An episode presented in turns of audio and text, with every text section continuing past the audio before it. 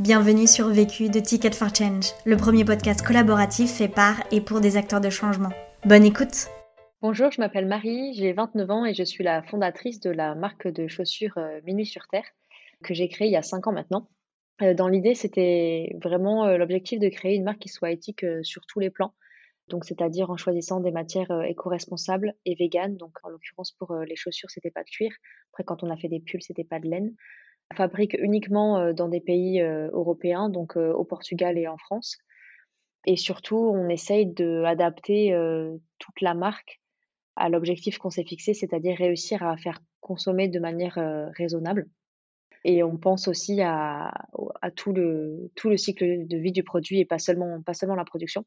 Euh, Aujourd'hui, on est neuf à travailler pour la société. Si au début on proposait seulement des chaussures, maintenant on a toute une gamme de produits puisqu'on a aussi des sacs, de la petite maroquinerie, des pulls, des manteaux et même euh, des chaussures pour hommes.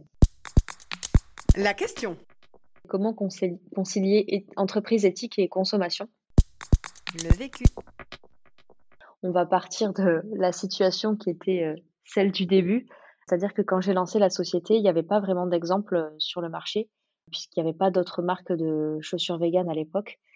Et moi, je, me suis lancée, j'avais 23 ans, du coup, j'étais un peu, un peu perdue au début, puisque j'avais aucun repère, aucun exemple de société similaire qui aurait pu euh, réussir et, exister.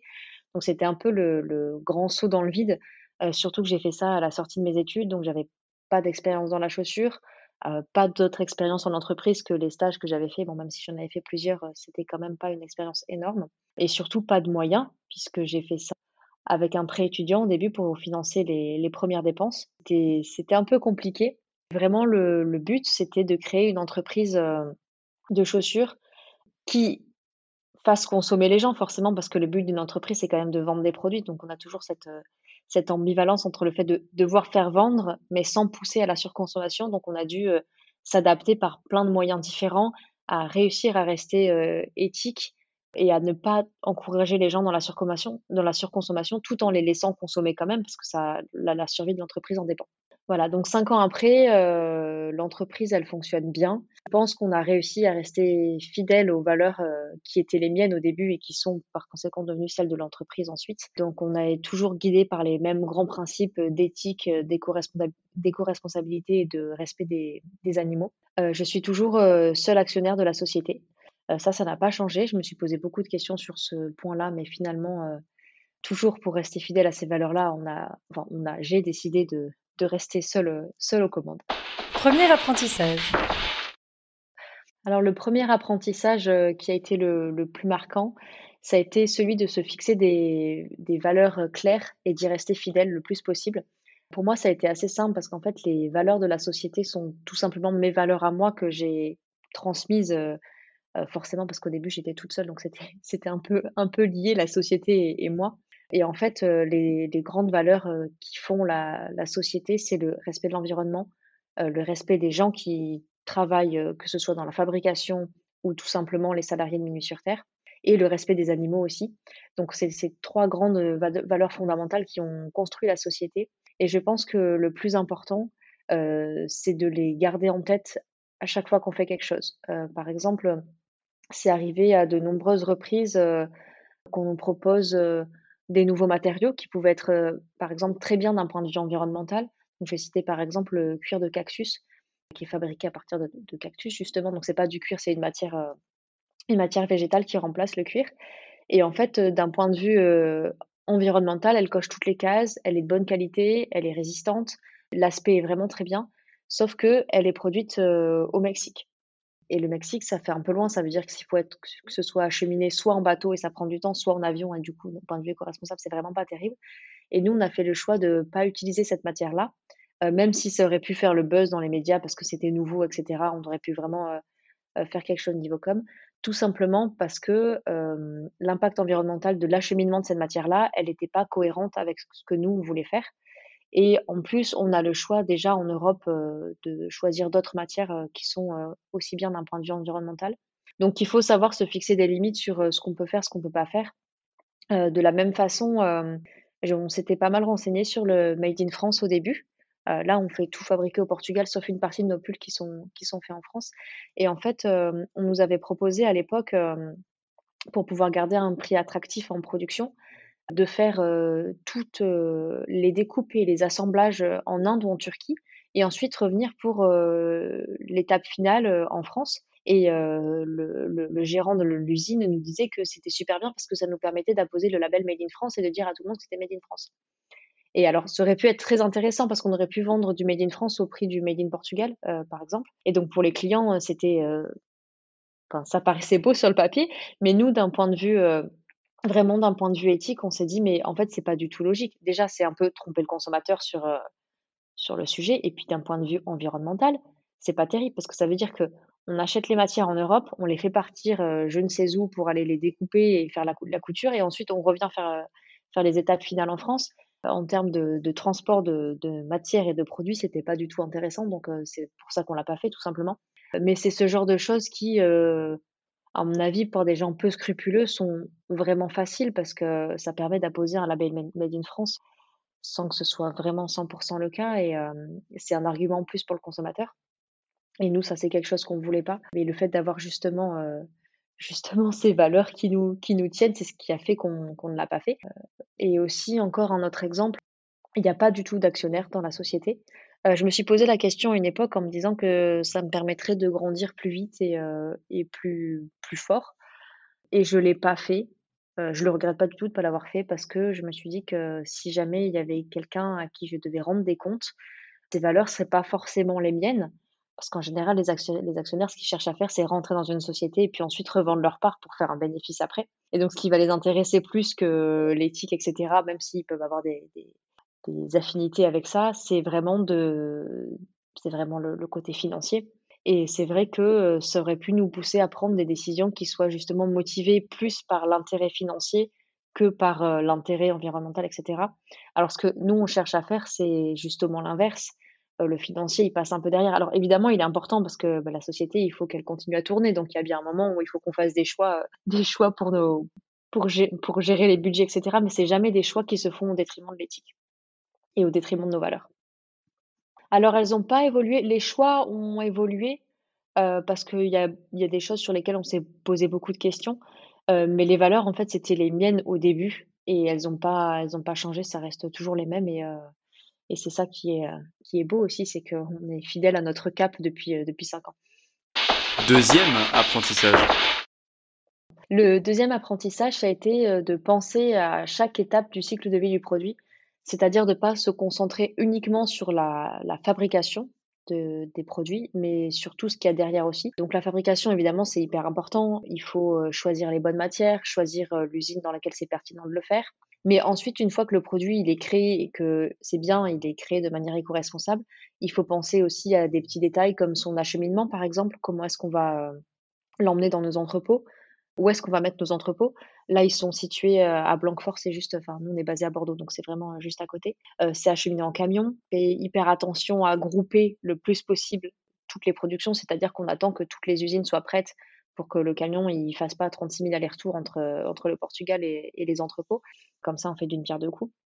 Ensuite, il y a toute la partie expédition qui va rentrer en compte.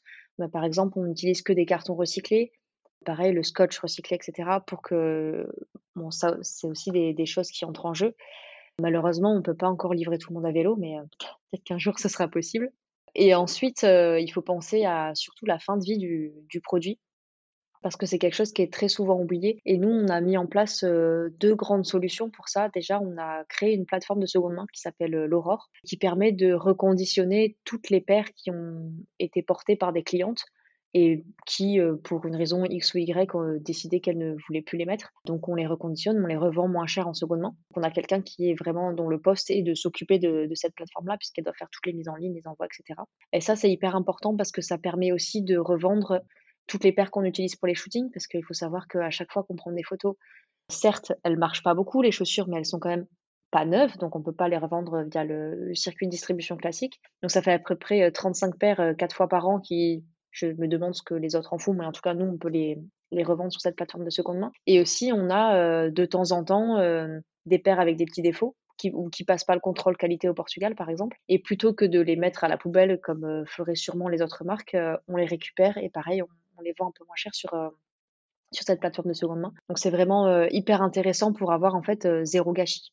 Et les seules chaussures, en fait, on n'a rien qui part à la poubelle parce que si les paires sont trop usées, ça peut arriver, les gens les ont portées vraiment hyper longtemps, etc. On les récupère aussi. Et là, on est en train de, il faut qu'on atteigne 200 kilos. Alors, on n'y est pas encore tout à fait, mais quand on aura 200 kilos de chaussures usagées, on peut les envoyer dans notre usine de semelles au Portugal qui va s'occuper de les broyer et elle peut réutiliser ensuite ces chaussures broyées pour l'intégrer dans de nouvelles semelles. Donc il y a finalement on n'a aucune perte. Donc c'est deux choses hyper importantes qu'on a mis en place aussi.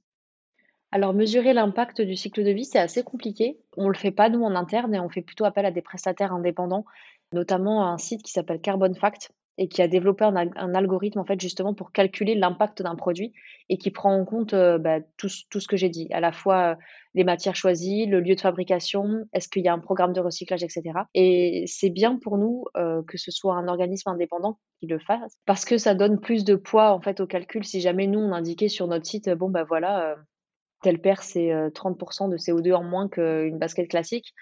Les gens ils nous diraient ah oui mais vous faites comment pour calculer forcément ces fossés vous prenez les chiffres qui vous arrangent etc donc là c'est pour ça qu'on fait plutôt appel à des, prestataires indépendants pour faire ce genre de choses.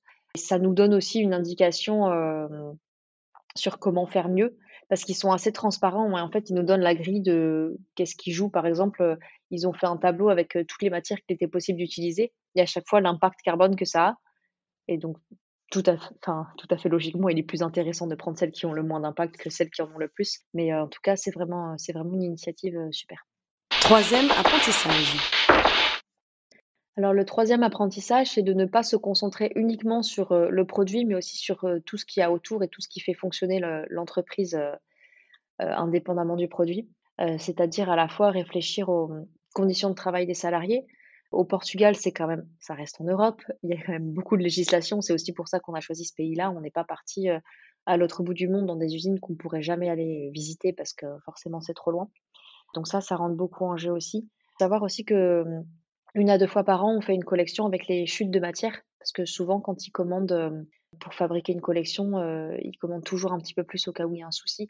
Et donc ces restes-là, euh, si jamais on n'est pas amené à les réutiliser dans une autre collection, on s'en sert pour fabriquer d'autres modèles. Et sur ces autres modèles-là, comme l'usine n'a pas à repayer la matière puisqu'elle l'a déjà en stock, ils peuvent nous accorder une réduction de 5% sur le prix des, chaussures. Mais on a choisi de ne pas la prendre et en fait, ces 5% sont reversés directement aux salariés qui fabriquent les chaussures. Donc ça, c'est une, autre des mesures qu'on a, qu'on a mises en place pour, bah, pour que tout le monde sorte gagnant en fait de, nos, initiatives.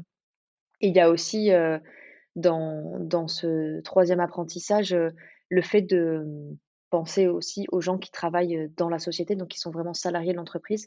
il y a eu pas mal de mmh, remue-ménage cette dernière année, ou il y a deux ans, enfin, avec le, compte Instagram Balance à Startup, qui a mis en, gros en, lumière des pratiques managériales assez horribles. Et c'est pas du tout quelque chose que, qui, est, qui est chez nous, parce que au contraire, le but c'est qu'on soit une grande famille. Il n'y a pas du tout de pression aux objectifs ou de rallonge, etc. Enfin, c'est vraiment le but, c'est que tout le monde se sente bien dans l'entreprise et soit content de, travailler pour, euh, pour la société. Et ça, c'est vraiment, enfin, moi, pour moi, c'est vraiment quelque chose d'hyper important parce que je l'ai vécu en tant que stagiaire, un peu, euh, un management un peu toxique. Et c'est quelque chose du coup que je me suis toujours refusé de faire. C'est peut-être efficace, hein, je suppose que c'est efficace, sinon les gens le feraient pas, mais euh, c'est quelque chose en tout cas moi qui me rebute complètement et c'est pas du c'est pas du tout l'objectif. Quatrième apprentissage. Alors le quatrième et dernier apprentissage, c'est de rester en veille permanente pour toujours rester la marque la plus éthique possible.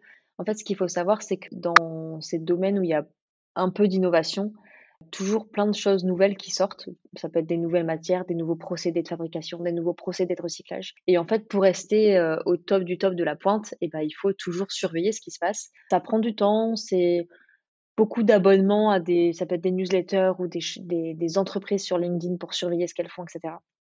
Donc ça prend un peu de temps, un peu de temps à surveiller. Euh, nous aussi, ce qu'on fait, enfin ce qu'on faisait en tout cas avant 2020, euh, c'est de faire tous les salons de, de matière parce que c'est toujours là en général qu'on repère, euh, on repère les nouveautés.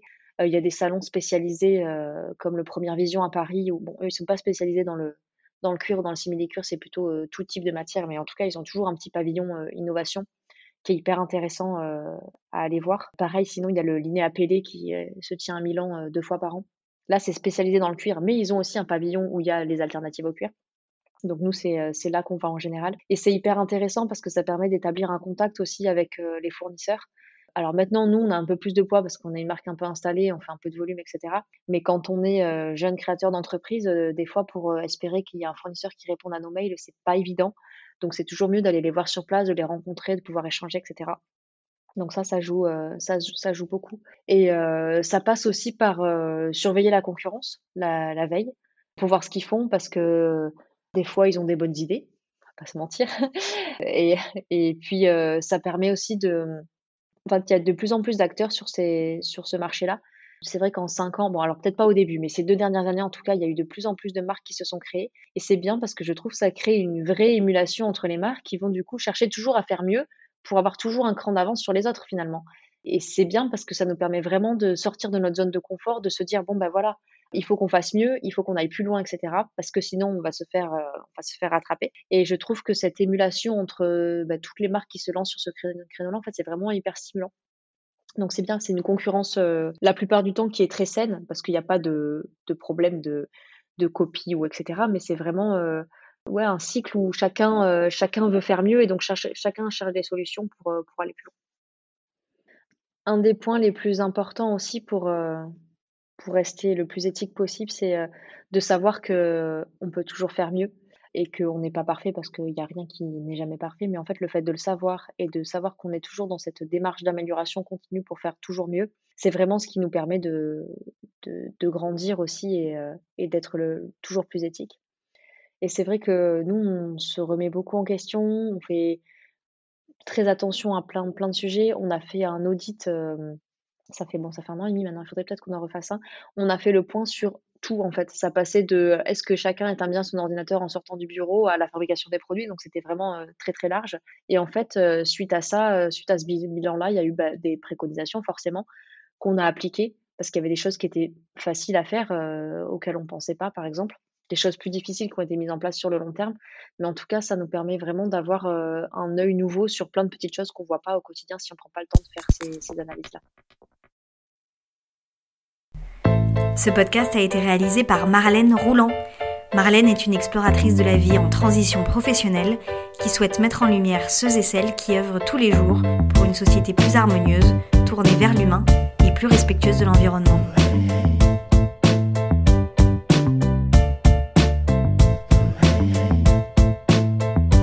Si tu es arrivé jusqu'ici, c'est qu'a priori tu as aimé ce que tu as écouté. Alors n'hésite pas à t'abonner, à nous laisser un commentaire et une pluie d'étoiles sur Apple Podcast. Et si tu souhaites toi aussi réaliser tes propres podcasts, rendez-vous sur notre site ticketforchange.org où tu trouveras l'accès à notre formation en ligne. À la semaine prochaine. Vu, vécu, vaincu. Pour plus de vécu, clique vécu.org. Je voulais te dire, euh, tu sais, on, on a tous nos petits problèmes. Vécu by Ticket for Jane.